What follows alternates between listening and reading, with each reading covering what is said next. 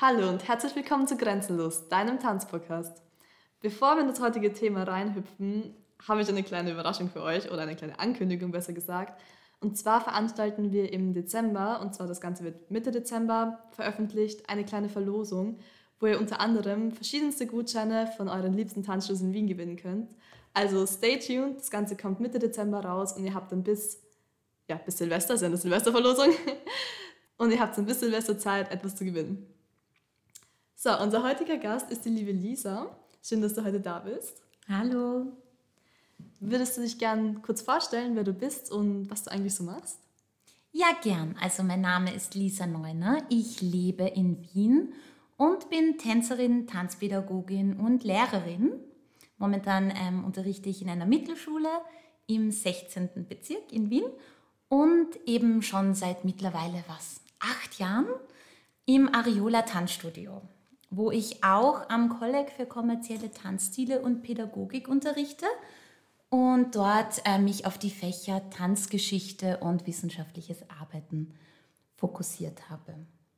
Sehr cool. Und unter anderem machst du auch Flexibility Classes. Genau. Wie kam es denn dazu, dass du diese Classes veranstaltest? Weil bei uns gibt es ja in Wien nicht wirklich viel Angebot, was so Stretching und so mhm. angeht. Ich meine, es gibt Yoga-Klassen und so, das ist, glaube ich, eher allgemein bekannt, aber so in die Richtung gibt es ja eher weniger. Ja, ich muss sagen, das war eigentlich ähm, relativ spontan und es war eher eine Idee vom Studio. Das war jetzt gar Wirklich? nicht ursprünglich meine Idee, aber ich unterrichte äh, Adults Classes für Pop-Ballett. Also die letzten Jahre habe ich viel eben in Richtung Ballett gemacht und eben Pop-Ballett für Beginnerinnen, also für Anfängerinnen und für auch Fortgeschrittene. Und dann haben wir uns einfach überlegt, dass es nett wäre, nach dem Ballett noch ein Angebot zu haben für die Tänzerinnen und Tänzer. Und dann kam dem, also eigentlich eher der Studioleitung, kam dann die Idee, dass wir eine Stretching-Class machen. Und ja, ich habe mich dann entschieden, mich auf Stretching und Mobility zu fokussieren und finde es auch echt schön, das zu unterrichten. Also es ist auch richtig wichtig, je mehr ich mich mit der Theorie jetzt auch beschäftigt habe im Zuge dessen, bin ich drauf gekommen, wie unterschätzt das Stretching auch oft ist in der Tanzwelt und ja, auch in unserer eigenen Praxis, in meiner zumindest.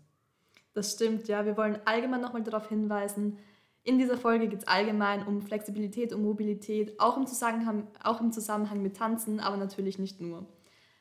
Da die Forschung, alles was Stretching angeht etc., nicht gerade die ausgeprägteste ist, ist alles ziemlich sehr viel, was wir sagen, aus praktischen Erfahrungen von unsererseits und auch natürlich von Studien, die wir gelesen haben. Aber diese Studien variieren und es gibt verschiedene Theorien zu verschiedenen Sachen. Am besten fangen wir gleich an, was ist schon angesprochen, es gibt ja Flexibilität und Mobilität. Wo liegt denn da der Unterschied? Weil diese zwei Wörter werden ja oft in einen Topf geworfen. Ja, also meinem Verständnis nach, also meiner Recherche, nach meiner Recherche und nachdem, wie ich das verstehe, ist halt Mobility vor allem einmal das Mobilisieren des Körpers. Das ist einmal, dass der Körper seinen Bewegungsradius erweitert. Und da muss man, glaube ich, auch sehr stark differenzieren zwischen Mobility im Alltag, also jetzt ein Mensch, der einen Bürojob hat und der oder die lang im Büro sitzt und dann irgendwie den Körper ein bisschen mobilisiert, um die Gelenke durchzubewegen, um den Bewegungsradius aufrechtzuerhalten. Und wirklich Tänzerinnen und Tänzern, die halt wirklich ähm, täglich tanzen und wirklich dieses, dieses Tanzen auch, also die Mobility eigentlich in ihrem Alltag immer präsent ist. Und ich verstehe unter Mobility wirklich dieses Aufwärmen des Körpers, also gerade auch dynamisches Dehnen oder einfach einmal Isolations, die du am Anfang einer Jazzstunde zum Beispiel machst. Genau, also alles, was den Körper einmal warm macht, die Muskulatur durchblutet, das ist für mich Mobility. Und ähm, Stretching ist dann tatsächlich das, wo du versuchst, deine Dehnung zu verbessern, zu erweitern, den Bein höher zu bekommen, in den Spagat runterzukommen und wo du schaust, dass du wirklich deine, deine Muskeln verlängerst oder deine, deine Faszien wirklich schön durchdehnst, um dann eben in Choreografien das Maximum zu erreichen. Für mich ist Mobilität, also nochmal eine kleine andere Erklärung von mir. Für mich ist Mobilität vor allem, also ich erkläre das meinen Schülern immer, Flexibilität ist jetzt leicht gesagt, wir dehnen unsere Muskeln und wir wollen eine äh, weitere Bandbreite unseres Muskels erreichen. Und bei Mobilität geht es eher so um Gelenke, wie weit komme ich mit meinem Gelenk in eine gewisse Range. Das ist natürlich auch von der Anatomie von Mensch zu Mensch unterschiedlich mhm. und kann trainiert werden, ähm, aber hängt sehr, sehr von der Person ab. Genauso erkläre ich das auch meistens sehr gern. Würdest du sagen, das eine wichtiger ist als das andere, beziehungsweise wie hängen sie denn zusammen? Ah nein, ich würde sagen, es ist keines wichtiger als das andere. Und das würde ich überhaupt über Stretching sagen, bei den verschiedenen Methoden, die, die es gibt und bei den verschiedenen Annahmen. Ich glaube, alles ergänzt sich ziemlich schön und ich finde, alles muss auch berücksichtigt und wertgeschätzt werden.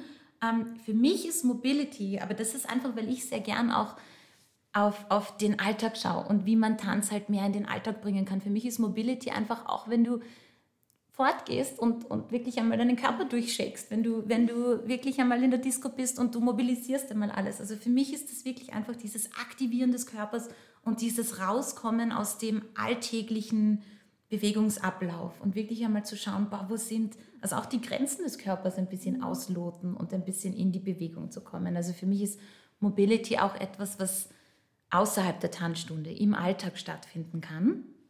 Und ja, Stretching ist more like work. Also wenn du mhm. wirklich versuchst, ja klar, Tänzerin, okay, wir haben eine Choreo, wo wir wirklich hohe Beine wollen. Schauen wir, dass wir ein Programm entwickeln, wie wir unser Bein wirklich vielleicht bis zur Nasenspitze kriegen, so in ein paar Monaten. Also für mich ist das eher Stretching und Mobility ist mehr, mehr so ein, eine Stimmung, ein, ein mhm. Mood, in den du deinen Körper bringst, oft am Anfang von Tanzstunden oder so. Ja, das finde ich genauso. Ich finde auch, als leichtes Beispiel zum Beispiel, wenn wir jetzt unseren Fuß in die Hand, wir sind aufgewärmt, wir nehmen unseren Fuß in die Hand und ziehen ihn mit der Hand zum Kopf hoch. Das mhm. schaffen wir meistens weiter, als wenn wir jetzt die Hände weglassen und unseren Fuß mit der eigenen Kraft hochziehen. Mhm. Mobilität ist quasi das, was wir mit der eigenen Kraft auch schaffen und die Flexibilität ist, was wir dann passiv ohne unsere Kraft hochschaffen. Was aber natürlich auch ein bisschen gefährlich ist. Umso größer die Schere zwischen den Zweien ist, umso gefährlicher ist es auch. Mhm. Deswegen ist es halt wichtig, beides zum Trainieren und gleichzeitig beim Dehnen auch die Muskeln zu stärken und nicht nur zu dehnen. Das ist das Wichtigste tatsächlich und das wird so oft unterschätzt. Also ich, ich merke das auch immer wieder, gerade was Rückendehnungen angeht und so, dass da so oft unterschätzt wird, wie wichtig die Bauchmuskulatur ist. Und jeder Spieler hat einen Gegenspieler. Das heißt, wenn du einen flexiblen Rücken willst, dann musst du deine Bauchmuskeln mittrainieren, weil die sind, die halten deine Rückendehnung. Und also das sind diese ganzen Sachen, die ich zum Beispiel lange, also ich, ich, hatte schon 15 Jahre getanzt und ich wusste davon noch gar nichts, ja, das, wie wichtig das Krafttraining ist. Und ich glaube, eine gute Stretching-Stunde tut tatsächlich auch die Muskulatur stärken und aktivieren und auch einmal wirklich Muskelaufbau berücksichtigen. Ich kann das auch aus eigener Erfahrung sehr gut bezeugen, weil es gab dann eine kleine Zeit, da habe ich Flickflacks geschafft etc. Mhm. Und dann war ich so stolz auf mich und habe das andauernd gemacht und so. Ja, und dann haben sich aber meine unteren zwei Wirbel immer aneinander gerieben, weil meine mhm. Bauchmuskeln nicht stark genug waren, um mich da selbst zu halten. Ne? Mhm. Und beziehungsweise es war kein Flickwerk, sondern ein Brücke, Übergang, so ein Zeug, wo man halt sich schon mit den Muskeln hochziehen sollte. Ja, dann habe ich, glaube ich, dann die nächsten zwei, drei Monate äh, Physiotherapie gemacht. Mhm. Also es ist wirklich nicht zu unterschätzen, weil es ist halt dann nicht angenehm und man ist dann halt für eine Zeit wirklich eingeschränkt.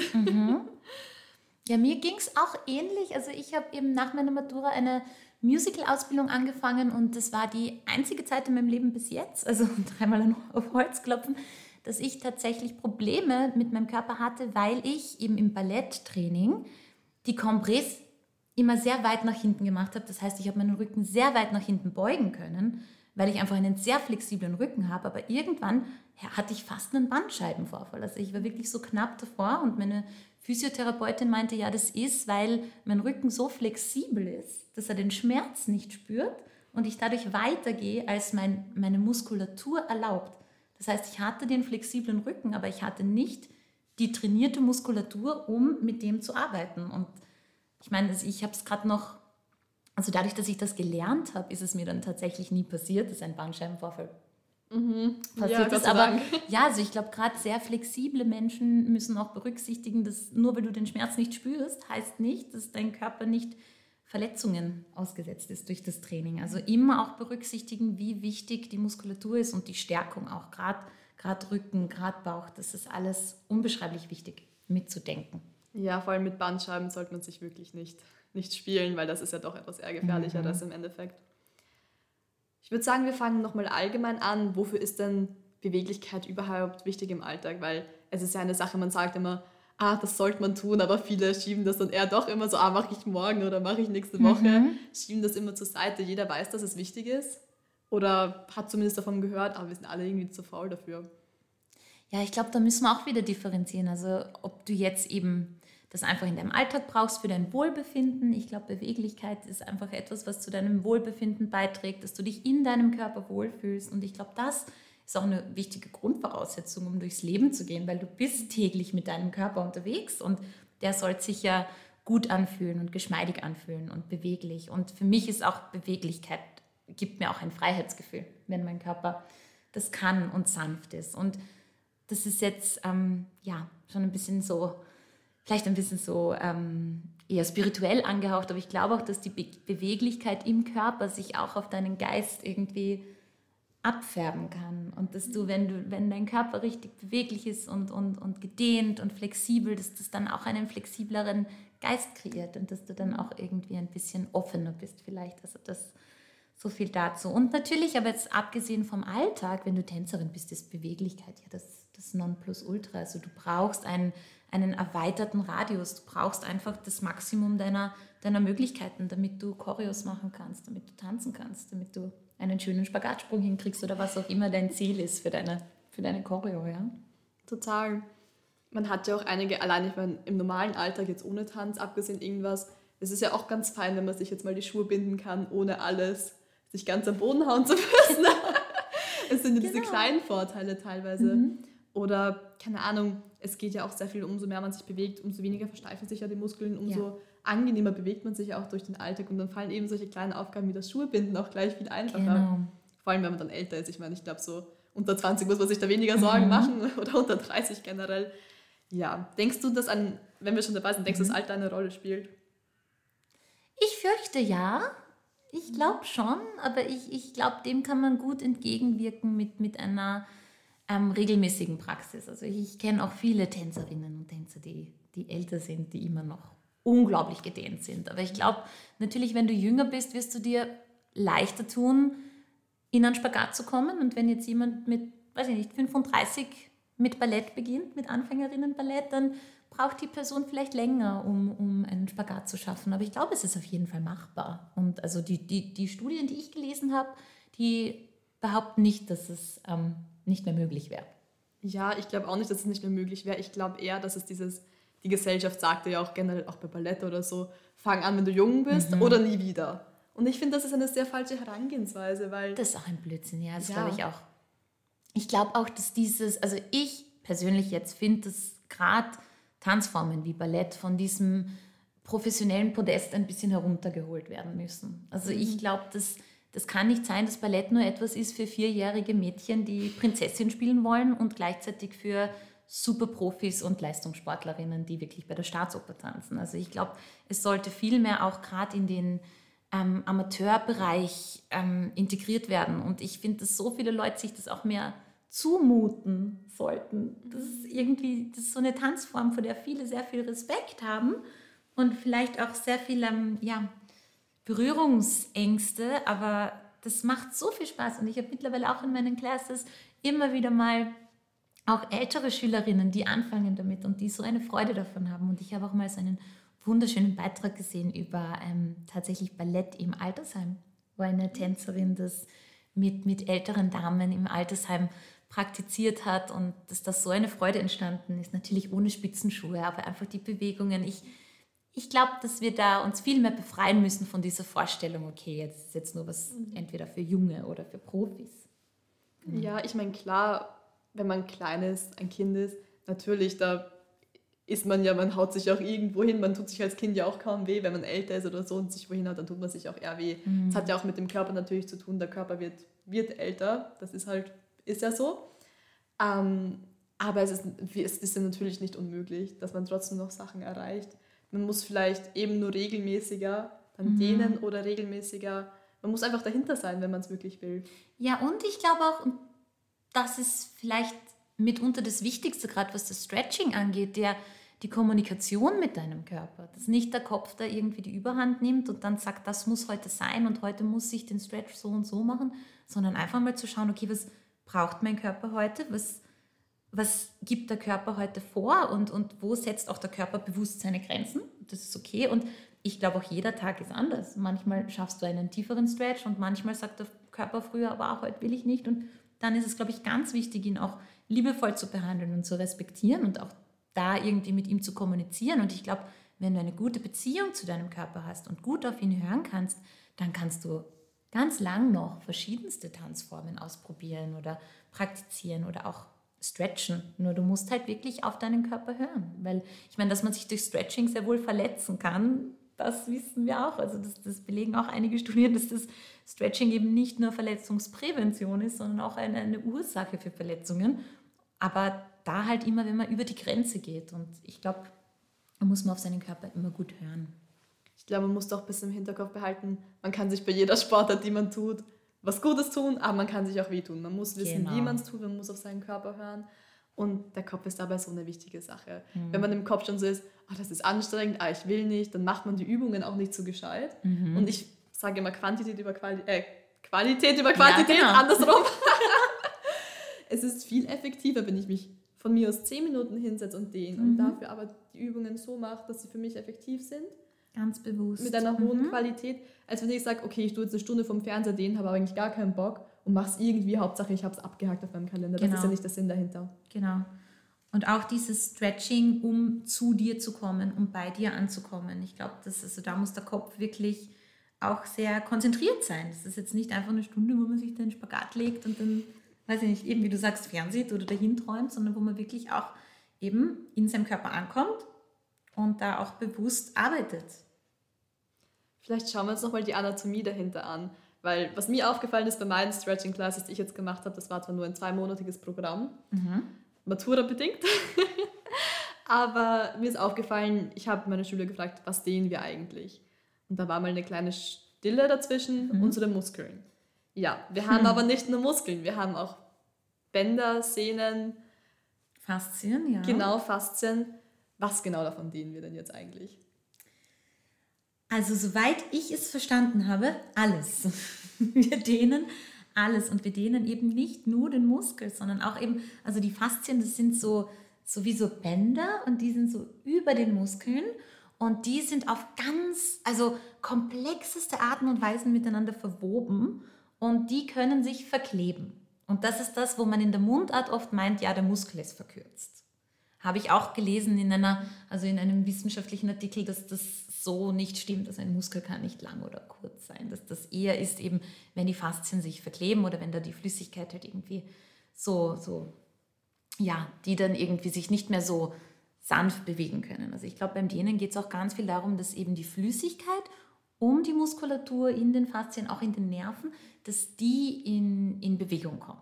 Also dass da auch ein bisschen eine Flüssigkeit reinkommt, die dann wiederum den Radius erweitern kann.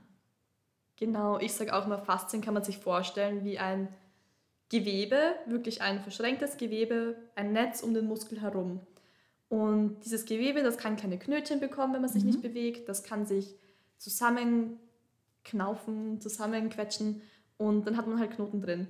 Und da gibt es auch die ganz berühmten Faszienrollen. Das sind diese Black Rolls oder welche Namen auch immer sie ja mhm. sonst noch haben.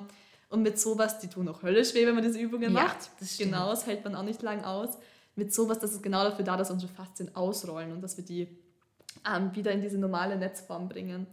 Und wer sich das jetzt auch immer noch nicht ganz so vorstellen kann, an die Leute, die Fleisch essen, es gibt ja, wenn man Fleisch zubereitet, da sind ja immer solche weißen Fäden. Das kann man mhm. sich so mhm. quasi als diese Faszien vorstellen. Wenn jetzt, also ich meine jetzt nicht das Fett am Fleisch, sondern wirklich diese Fäden, die sich ja, da ziehen. Ja. Genau. Und der Unterschied zwischen Bänder und Zähnen. Also bei Bändern ist es generell so, Bänder wir kennen ja alle die Kreuzbänder im Knie. Die sind, glaube ich, jetzt, kann sich jeder vorstellen, das ist ziemlich das berühmteste jetzt am Bändern, kann man sich auch sehr leicht reißen. So, also sehr leicht, gibt sehr viele Verletzungen ähm, darauf bezogen. Bänder sind dafür da, dass ein Gelenk beweglich ist. Also sprich, wir wollen ja, dass uns sich unser Knie bewegt, wir wollen uns fortbewegen, es wäre ja blöd, wenn unser Knie ganz steif wäre. Sehnen hingegen sind quasi der Kleber zwischen Muskel und Knochen. Also der Muskel verläuft über die Sehne an den Knochen und ist somit am Knochen befestigt das dehnen wir auch, aber wir wollen nicht, dass das zu sehr gedehnt ist, weil wir wollen ja nicht, dass unser Muskel vom Knochen abreißt. Das wäre ja auch ein Blödsinn. Also wir dehnen eher unsere Bänder. Bänder sind viel beweglicher, viel dehnbarer und Sehnen sind eher etwas Festes, das Kleber und also das wie ein Kleber zwischen Muskel und Knochen ist. Genau. Welche zusätzlichen Beschaffenheiten können denn noch zu einer höheren Flexibilität führen, jetzt ohne dass man sich jetzt jeden Tag hinsetzt und überaus aktiv dehnt? Weil ich habe zum Beispiel Freunde, eine Freundin, die ist beweglich wie keine Ahnung was, ohne dass sie jemals wirklich gescheit gedehnt hat. Und mm. bei mir, ich muss mich dafür wirklich hinsetzen, dass ich das kann. Ja, also ich glaube, so eine Grundvoraussetzung bringt halt jeder mit. Aber ich glaube, durch die Praxis kann das auch jeder aufholen. Also ich, ich, ich sehe das auch bei meinen SchülerInnen immer wieder. Also der eine, der tut sich halt von Haus aus einfach leicht, aber der andere, der halt wirklich kontinuierlich dabei bleibt und das trainiert, der hat nicht nur früher oder später einen ähnlichen Radius der Bewegung, sondern auch ein Bewusstsein über, wie das funktioniert, über welche Muskeln du da stärkst. Und eben, wir haben ja schon besprochen, es geht nicht nur um die Beweglichkeit, es geht auch um, die, um den Support, den diese Beweglichkeit bekommt, um die Stärkung der Muskeln und um was da alles gehalten wird. Also ich glaube, das Körperbewusstsein, ähm, ja, nicht jeder, der von Haus aus sehr beweglich ist, hat auch von Haus aus ein gutes Gespür für seinen Körper oder das ist eben gerade das, wie bei meinem Rücken zum Beispiel. Wenn du, wenn du da nicht viel Know-how hast und dein, mit deinem Körper nicht gut kommunizierst und dir über gewisse Sachen nicht bewusst bist, dann kannst du da eher was verhauen, wenn du von Haus aus hyperflexibel bist oder sehr flexibel bist. Es Hat das die Frage beantwortet? Nicht wirklich, gell? Was war die Frage nur schnell? Ähm, was dann dazu beiträgt, dass man von Haus aus schon flexibler ist, zum Beispiel als andere? Ich weiß nur. Das sind, glaube ich, auch andere. Pro sind das Proteine? Nein, ähm, Kollagen. Kollagen? Mhm. Es gibt eben Kollagen, das eben die, die die Beweglichkeit ähm, fördert. Und es gibt auch verschiedene Arten von Kollagen. Also ich glaube so Collagen 3, das ist dann, was Menschen haben, die, die hyperflexibel sind. Die haben da einfach auch eine andere chemische Zusammensetzung in dem Körper. Aber wie gesagt, ich bin keine Medizinerin, ich bin keine Physiotherapeutin. Das ist nur eben das Wissen, das ich mir angeeignet habe durch meine tänzerische Praxis und Recherche drumherum. Aber das ist tatsächlich, glaube ich, was, was, ähm, ja, was wirklich an, anders ist im Körper auf chemischer Ebene das kennt man ja auch so von den Schlangenmenschen oder so, mhm. von solchen Kunstrichtungen, dass man sich denkt, kommt mit ihrem Kopf durch ihre Beine durch. Das ist ja auch, das ist ja was Rückenmäßiges, ganz. Ja. Manche können da ja gar nicht hinschauen, weil es ihnen schon wehtut an den Gedanken dran. Ja. Und für andere ist das voll normal. Das bringen einfach. sie auch mit. Mhm. Ja, das erinnert mich an, ich habe als Siebenjährige die ähm, Eignungsprüfung für klassisches Ballett gemacht. Und da haben sie tatsächlich einfach uns gedehnt und geschaut, okay, kann der Körper das? Und da geht es gar also eben gerade auch im Ballett, das En dehors, das Turnout, das ist halt leider was, was anatomisch ist, was manche Körper mitbringen, andere nicht.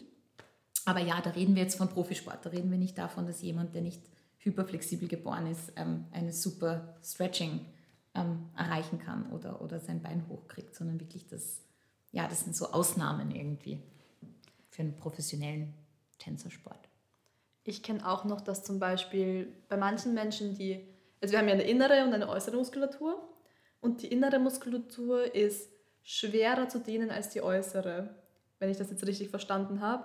Und das sind auch meistens dieses letzte Stückchen, was einem zum Spagat fehlt. Das sind meistens genau solche Geschichten eben.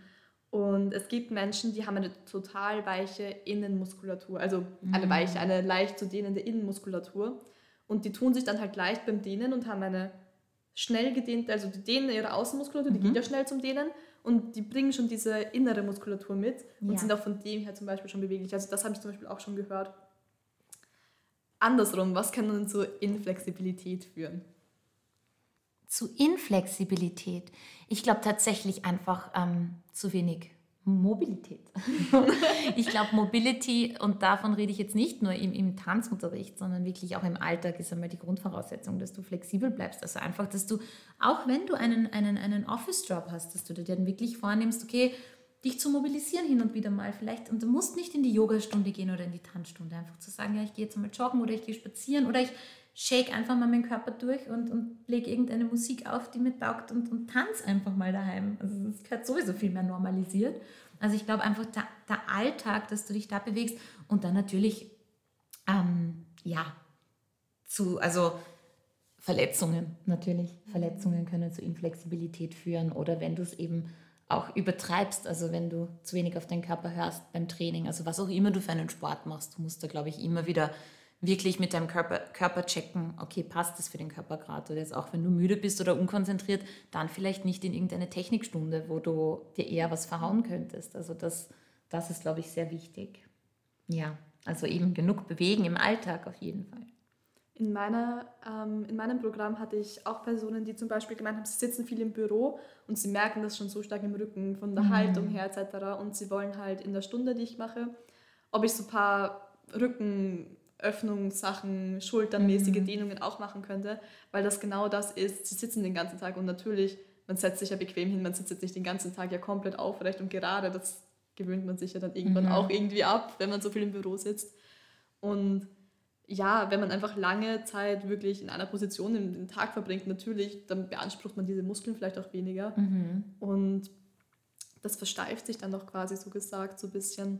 Und das kann natürlich auch dazu führen, das ist aber natürlich alles wieder wegzumachen. Das ist ja nichts mhm. Fixes, das kann genau. man ja genau. alles wieder wegmachen.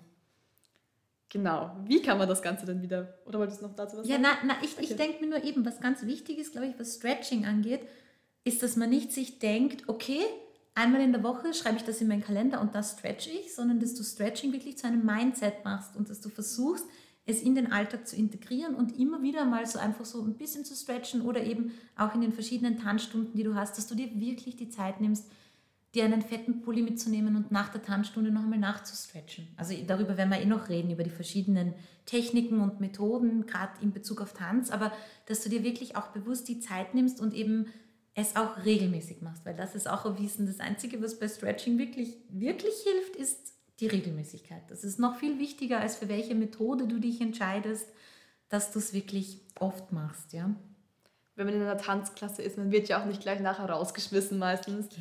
Man kann ja auch noch zehn Minuten sitzen bleiben und sich wirklich die Zeit nehmen, zu, ents zu entspannen mhm. und vor allem auch den Körper mal wieder runterzubringen. Mhm. Weil man ist ja meist Ende der Klasse, da man tanzt viel, Viele Lehrer machen ein Calm Down am Ende, das schon gibt es auch, aber viele auch nicht. Mhm. Und dass man sich da wirklich auch kurz einfach Zeit nimmt und dem Körper sagt, es ist jetzt vorbei, wir entspannen uns, mhm. wir dehnen uns vielleicht ein bisschen aus, einfach um dem Körper auch zu sagen, hey, es ist vorbei, quasi, wir kommen wieder auf ein ruhigeres mhm. Level. Und genau. Ja, oder auch, also ich mache das mit meinen Erwachsenen in der Stretching-Stunde, aber ich, ich habe das jetzt auch mir angewöhnt für meine Kindertanzkurse wirklich beim Cooldown am Ende bewusst sich beim Körper zu bedanken. Mm, das und ich finde das dann immer so süß. Dann liegen sie da alle entspannt, die Kinder, die Vierjährigen. Und dann sage ich so, und jetzt sagen wir mal Danke zu unserem Körper. Und dann reden sie alle so nach Danke, Körper. Und dann umarmen sie sich selbst. Und also da auch den Kleinen schon bewusst machen, hey, dass du überhaupt tanzen kannst, dafür hast du einen Körper, der mitmacht. Und eigentlich, ich meine, der Körper gibt den Ton und der Körper ist der Chef, weißt Und da hast du diesen Körper, diesen wundervollen Körper, der gesund ist, der beweglich ist, der dir das ermöglicht, dass du Tanz erfährst und dass du tanzen kannst. Und da am Ende wirklich einmal sich bewusst zu machen, boah, einfach mal eben dankbar zu sein für alles, was der Körper für einen macht, das, finde ich schön. Und ich finde es auch voll schön zu sehen, wie die Kinder das annehmen und wie die dann mit sich selbst da irgendwie in eine Sanftheit kommen am Ende der Stunde. Das finde ich total schön. Also das taugt mir total.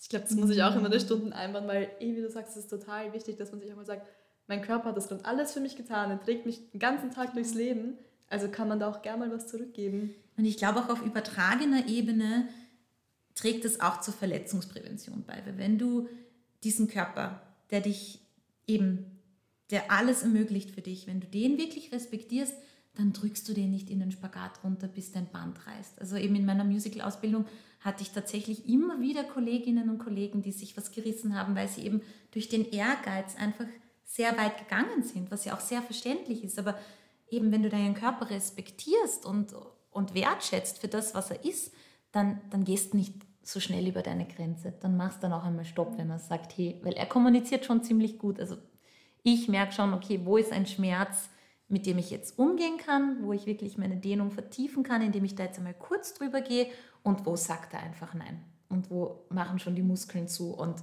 ja, das ist, glaube ich, sehr wichtig, dass da der Respekt einfach da ist und dass der nicht einfach runtergedrückt wird, nur wenn man zu ehrgeizig ist. Weil dann geht man erst recht wieder zehn Schritte zurück. Dann muss man pausieren und verliert erst recht Zeit in seinem Trainingsprogramm. Das habe ich auch auf die harte Tour lernen müssen, muss ich zugeben. Mhm. Ähm, ich hatte vor allem immer Phasen, immer, ich weiß nicht, was in der Luft ist, dann immer, immer so Frühlings-, Sommer bekomme ich über die Motivation zu dehnen. Es war früher immer so, im Winter war immer Pause. Und dass es natürlich nicht so schlau ist, kann man sich schon denken. Ja, es hat im Endeffekt dazu geführt, dass ich dann, wenn ich gedehnt habe und vor allem, wenn es unregelmäßig war, sobald es mir regelmäßig war, war alles okay, aber vor allem, wenn es unregelmäßig war, ich war immer sehr darauf aus, dass ich meinen Spagat können will.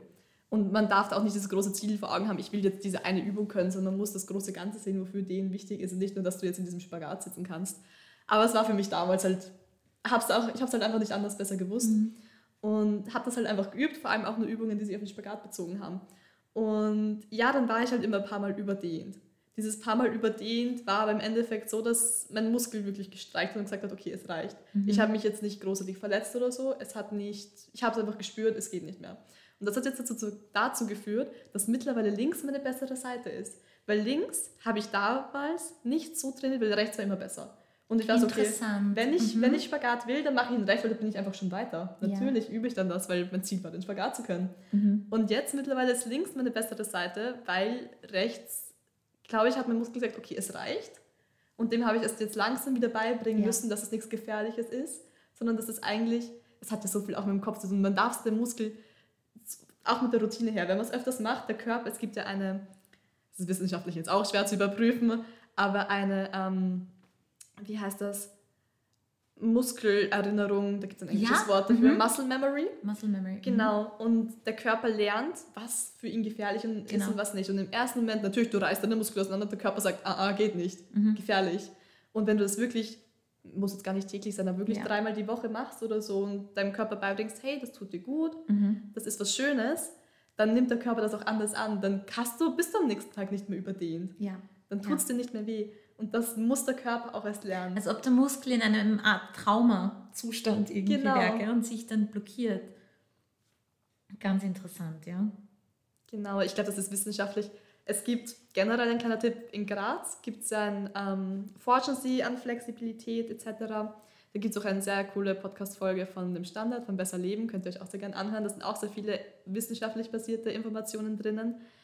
Aber die Forschung ist hier ja nicht ganz so ausgeprägt, wie gesagt sehr, sehr divers. Also man hört wirklich so viele verschiedene Annahmen, aber ich finde eben die vom Standard, die haben das ziemlich schön zusammengefasst. Ich glaube, die hatten eine Metastudie gemacht, oder? Also wo sie verschiedene Studien zusammengefasst haben. Ja, glaube ich auch, ja. Und das ist natürlich, ja, das ist dann eher wissenschaftlich valide, wenn du sagst, okay, da, da ist mehr dabei. Das war sehr spannend, ja. Und vor allem diese Muscle Memory, naja, du kannst jetzt nicht wirklich überprüfen, ob der Muskel, man kann, da kann sich das jetzt auch nicht so, so wortwörtlich vorstellen mit Erinnerung, aber mhm. das kannst du natürlich auch wissenschaftlich jetzt nicht wirklich, das ist auch so eine Mindset-Sache, solche Sachen kann man ja generell wissenschaftlich ja nicht ganz überprüfen, sagen wir es mal so. Ja. Ja, das ergibt schon Sinn. Und weil du sagst, die linke Seite ist deine bessere Seite, das ist bei mir tatsächlich auch so. Aber bei mir ist es so, weil man ja immer alles zuerst rechts macht. Also so in unserem mhm, Training, stimmt. das passiert oft, dass LehrerInnen dann sagen, okay, zuerst rechts, dann links. Und ich habe das Gefühl, ich mache es links dann besser, weil das zweite Mal macht man es besser, weil man hat es schon einmal gemacht und man ist dann schon mit dem Kopf mehr konzentriert, mehr dabei. Deswegen sage ich in meinen Stretching-Stunden auch gern, nehmt einmal das andere Bein als erstes, wenn es frei ist, oder dass ich es wirklich abwechsle, dass die nächste Woche wir die Übung mit dem anderen Bein beginnen, weil oft bist du einfach bei der zweiten Seite schon ja, ein bisschen effektiver, weil du weißt, wo es hingeht. Und ich glaube, das sollte man ein bisschen abwechseln, dass das irgendwie ausgeglichen wird. Bei dem Punkt sind wir dann ja eh schon beim Training. Dann gehen wir gleich darauf genauer ein. Es gibt ja verschiedene Techniken. Verschiedene Techniken, verschiedene Methoden. Und ich glaube, wo wir, also wo die Wissenschaft sich einig ist, ist dieser Unterschied einmal erstens zwischen statischen und dynamischen Genen. Und ähm, Wobei hier wäre dynamisches Dehnen das Dehnen, das du zum Beispiel machst, wenn du mobilisierst. Das Dehnen, das du machst, wenn du Pliés machst und wieder streckst. Also wenn du einfach in die Beugung gehst, in die Streckung gehst, in die Beugung gehst, in die Streckung gehst oder alles, wo du dich halt während dem Dehnen immer wieder bewegst. Und statisches Dehnen ist, wenn du in eine Dehnposition gehst, zu deinem Maximum gehst und dann dort haltest. Also das ist einmal die grobe Unterscheidung zwischen dynamisch und statisch. Dann gibt es ja auch noch aktiv und passiv. Wie schaut es denn da jetzt aus? Genau, so aktives Dehnen ist, wenn du mit deiner Muskelkraft arbeitest, also wenn du wirklich mit der Kraft deines Körpers arbeitest, um eine Dehnung zu erzeugen. Da gibt es dann immer einen Spieler und einen Gegenspieler. Also du musst einen Muskel anspannen, damit du den anderen dehnen kannst. Also ein einfaches Beispiel, du nimmst dein Bein, du ziehst es hoch, ähm, gestreckt, so hoch du kannst. Der obere Muskel spannt an, zieht hoch und der untere Muskel wird gedehnt vom Bein. Also da hast du immer zwei Seiten, also eben Spieler und Gegenspieler. Oder bei der Rückendehnung, wenn du in eine Rückendehnung gehst, dann brauchst halt auch die Muskulatur, die dich hochzieht, damit was anderes gedehnt werden kann. Ähm, das passive Dehnen ist das Dehnen, wo du zum Beispiel eine Faszienrolle verwendest. Also so eine, so eine Roll oder wo du Partner-Stretch machst, wo du das Gewicht einer Partnerin, eines Partners verwendest, um in eine Dehnung zu kommen. Ein ganz einfaches Beispiel ist, du sitzt in einem Langsitz, dehnst dich nach vorne, Bauch auf die Oberschenkel und hinten drückt wirklich eine Partnerin ganz sanft mit dem Gewicht drauf und das intensiviert deine Dehnung. Ähm, was auch passives Dehnen ist, ist eben, wenn du mit einem Elastikband arbeitest. Also wenn du eben alles, wo du Geräte verwendest oder wo du zum Beispiel, wenn du gegen die Wand dich dehnst, wenn du den Spagat machst, den, äh, die Grätsche, den Herrenspagat und du gehst wirklich gegen die Wand und verwendest die wirklich zum Dagegendrücken. Das hat natürlich den Vorteil, das passive Dehnen, dass du ein bisschen weiterkommst, weil du einfach über die Grenze gehen kannst. Ich, ich merke das auch, wenn ich nur mit meiner Muskelkraft nach vorne mich stretch, dann komme ich bis zu einem gewissen Punkt und wenn dann noch jemand von hinten ein bisschen Gewicht gibt, ich liebe das, dann komme ich noch ein bisschen weiter.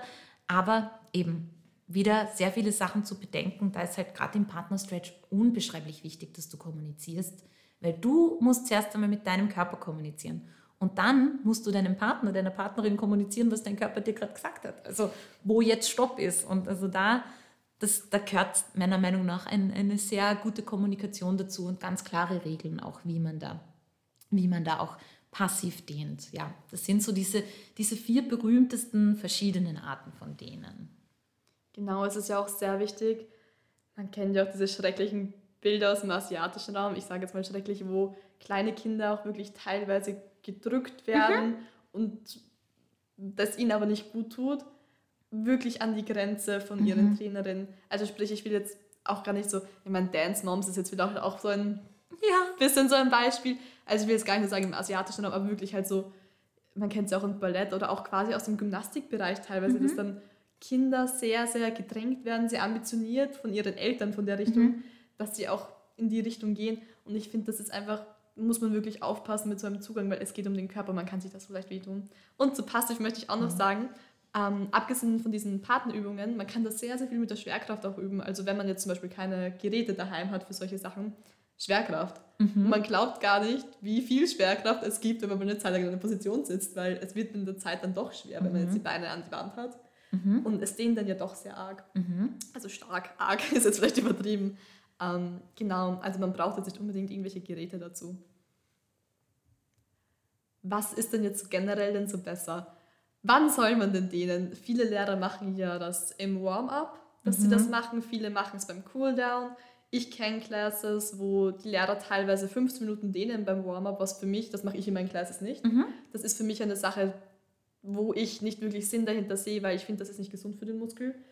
Weil, wenn es nicht dynamisches Dehnen ist. Dynamisches ja, Dehnen bleibt dynamisches in Bewegung. Dehnen auf jeden Fall. Also ich genau. habe auch Studien gelesen, wo sie wirklich sagen, statisches Dehnen, nein, nicht vor dem Sport. Also dass das wirklich ein, ein bisschen so ein No-Go ist, in die statische Dehnung zu gehen, bevor man überhaupt gescheit warm ist. Es ergibt ja auch total Sinn. Also du musst mhm. ja mal warm sein, damit der Muskel überhaupt bereit ist. Und gerade beim statischen Dehnen hast halt leider die die höchste Verletzungsgefahr auch. Und gerade das solltest du halt machen, wenn der Körper wirklich schon bereit ist.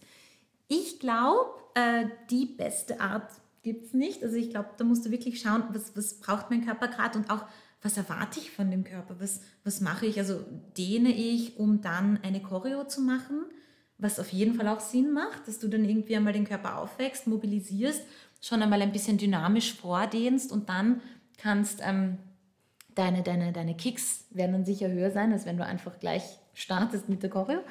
Ähm, und ja, also es kommt darauf an, was du brauchst. Das dynamische Dehnen ist auf jeden Fall super als Warm-up, um anzukommen, um zu mobilisieren und ähm, um dann eben Choreos zu tanzen. Das statische Dehnen ist tatsächlich das Dehnen, das dir wirklich ermöglicht, dass du ein paar Zentimeter tiefer kommst das nächste Mal. Also das ist wirklich das, oder Millimeter besser gesagt.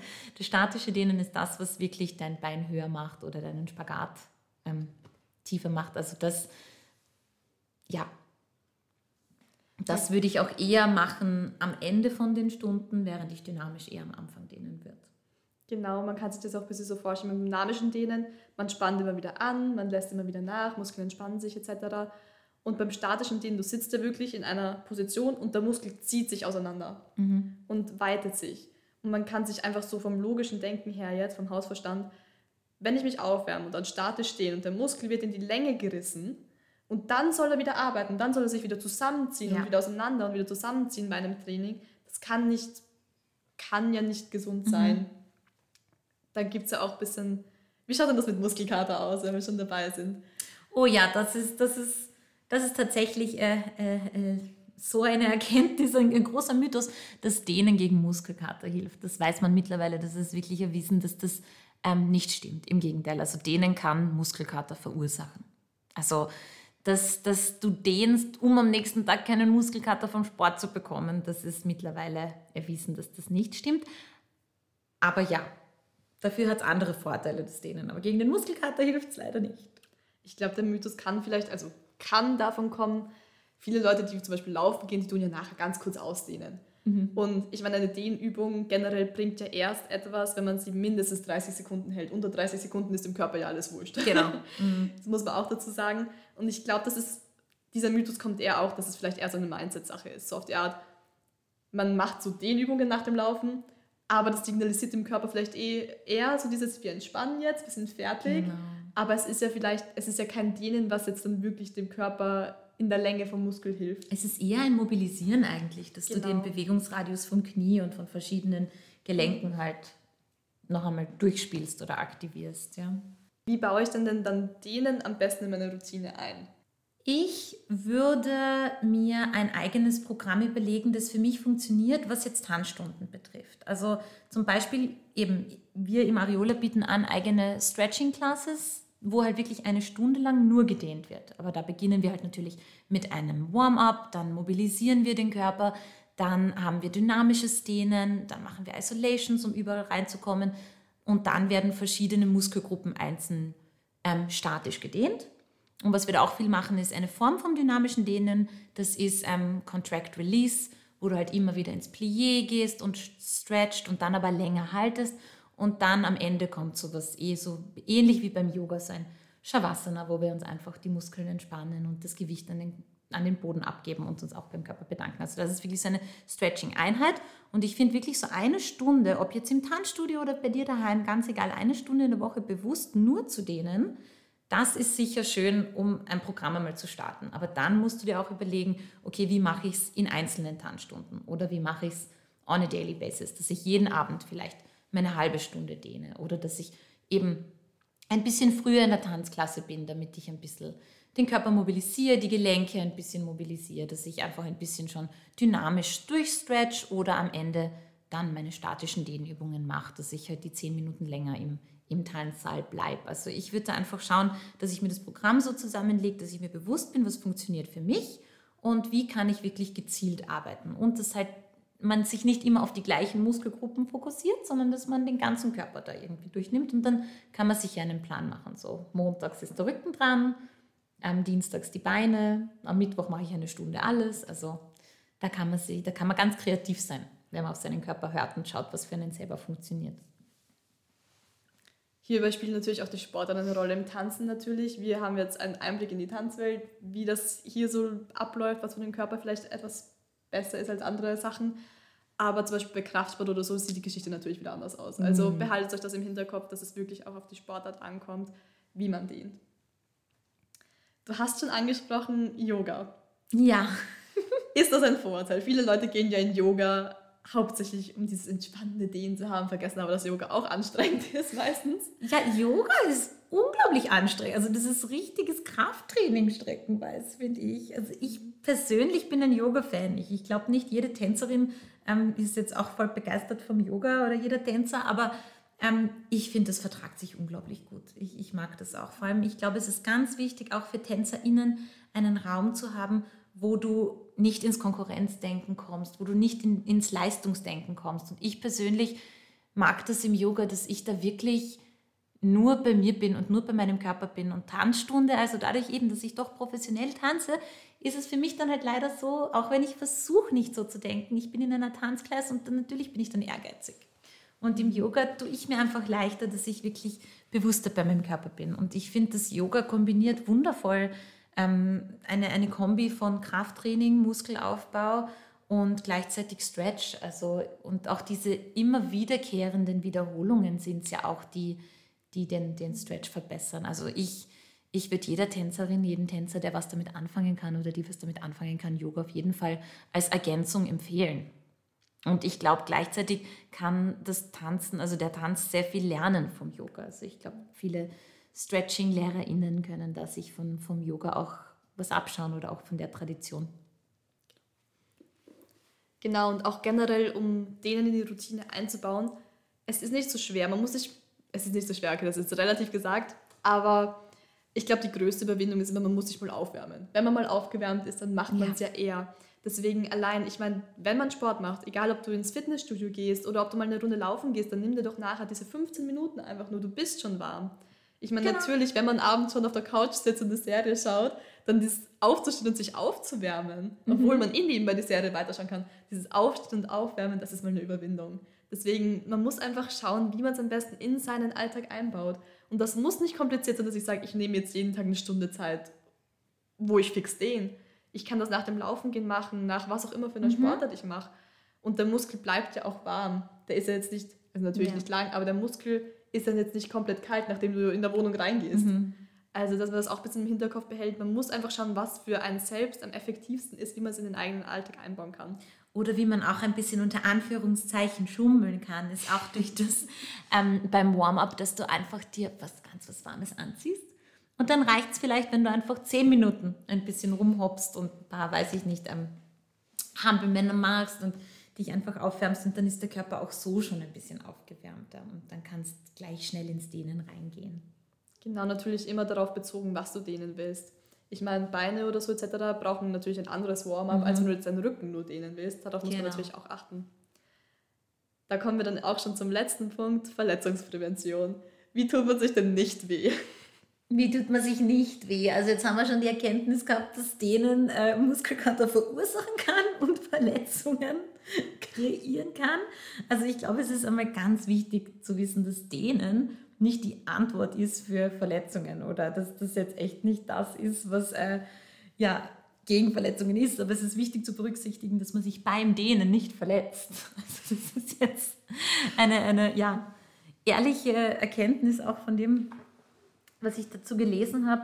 Ähm, wichtig ist auf jeden Fall für die Verletzungsprävention, dass du ganz bewusst bist, dass du bei dir bist, dass du bei deinem Körper bist, dass du konzentriert bist und arbeitest und ähm, mit deinem Körper gut kommunizierst. Das ist, glaube ich, eine der größten Verletzungspräventionen und auch, ähm, dass du den Ehrgeiz hinten anstellst und in den Ist-Zustand deines Körpers dich eintunst und wirklich schaust, wo sind wir, wie können wir vielleicht ein paar Millimeter weitergehen und dann passt auch schon wieder. Also, dass du da auf deinen Körper wirklich gut hörst und nicht mit dem Kopf durch die Wand da irgendwie den Körper überdehnst. Ich kenne das auch schon, also generell von internationalen Workshops etc. Also das habe ich schon von mehreren Seiten gehört, also denke ich auch, dass das halbwegs Sinn macht. Man muss sich denken, man kennt seine Grenze, man weiß, mhm. was eine angenehme Dehnung ist, man weiß, wenn man sagt, okay, das tut schon zu sehr weh. Genau. Und man sollte immer an seine Grenze gehen und 0,1 Prozent weiter. Ja, ganz Nicht wenig mehr. Drüber. Ein Millimeter. Und ein Millimeter hört sich jetzt wenig an, weil man will ja weiterkommen. Aber du kommst nur so weiter, wenn mhm. du kleine Schritte machst. Weil viele denken immer so, sie müssen sich jetzt ur, was weiß ich, in dieser einen Stretching-Stunde ur auseinanderreißen. Mhm. Das ist aber überhaupt nicht die Sache. Damit schlägst du dich, wie du vorher schon gesagt hast, du kommst nicht weiter, sondern eher ein paar Schritte zurück. Genau.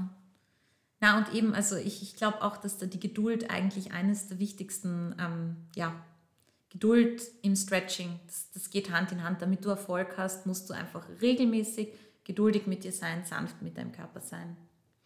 Und eben, du kannst auch immer natürlich die Atmung mitnehmen. Das, das, das haben wir bis jetzt noch nicht gehabt. Das ist natürlich auch etwas, was vom Yoga ein bisschen inspiriert ist. Aber die Atmung im Stretching wundervoll, auch wenn man sich ein bisschen auf die Atmung konzentriert. Wenn es ein bisschen weh tut, dann kann man ja, okay, den Gedanken irgendwie ein bisschen mehr zur Atmung und dann ist auch schon wieder vorbei und dann kann man schon wieder raus aus dem Stretch. Also das, das hilft auch ein bisschen.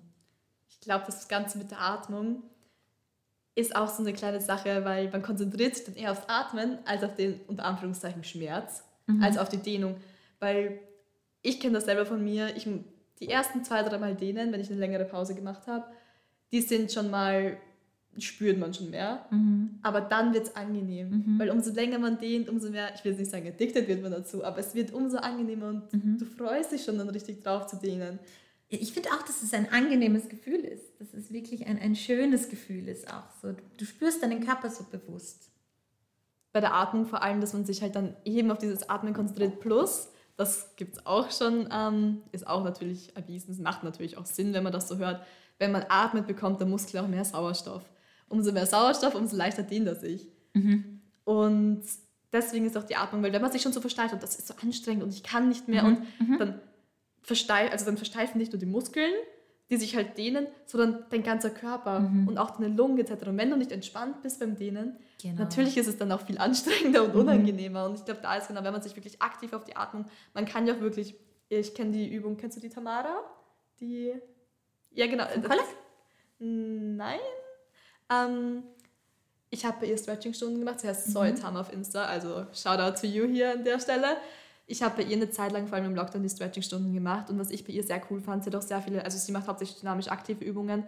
Und was bei ihr immer war, sie hat, wenn du am Boot liegst und deinen Fuß dehnst, wir haben immer angespannt, alles mhm. angespannt, ganzen Körper angespannt, Luft eingeatmet und dann mit dem Ausatmen alles entspannt. entspannt. Genau, und mhm. das hilft dem Körper natürlich auch bei diesen Übungen, dass mhm. du dann mhm. noch mehr in diese Entspannung gehst. Das wollte ich dazu auch noch sagen. Genau. Aber ich denke, wir haben das meiste und das Wichtigste abgedeckt. Was ist denn noch so dein, dein Trick 17 quasi auf die Art? Was findest du ist das Wichtigste an denen? Was möchtest du am Ende dieser Folge noch an andere mitgeben? Ja, also ich glaube, wir haben es jetzt eh schon mehrmals angesprochen. Was, was mir persönlich am wichtigsten ist in meinen Stunden, ist, dass du eine gesunde Beziehung zu deinem Körper aufbaust. Also dass wir alle einfach ein bisschen mehr Bewusstheit darauf legen, dass der Körper eigentlich den Ton angibt und dass wir mit dem Körper arbeiten und dass der Körper unsere, unser Partner ist in diesem ganzen Prozess und da auch Respekt gegenüber dem Körper ähm, mitbringen und auf ihn zu hören und sanft mit ihm zu sein und geduldig, weil dann, dann, dann wird sich das auch zeigen, dann wird man auch Erfolge haben, wenn man geduldig ist. Dann bedanken wir uns an der Stelle, dass du dir heute die Zeit genommen hast, mit uns dieses Interview zu machen. Danke euch.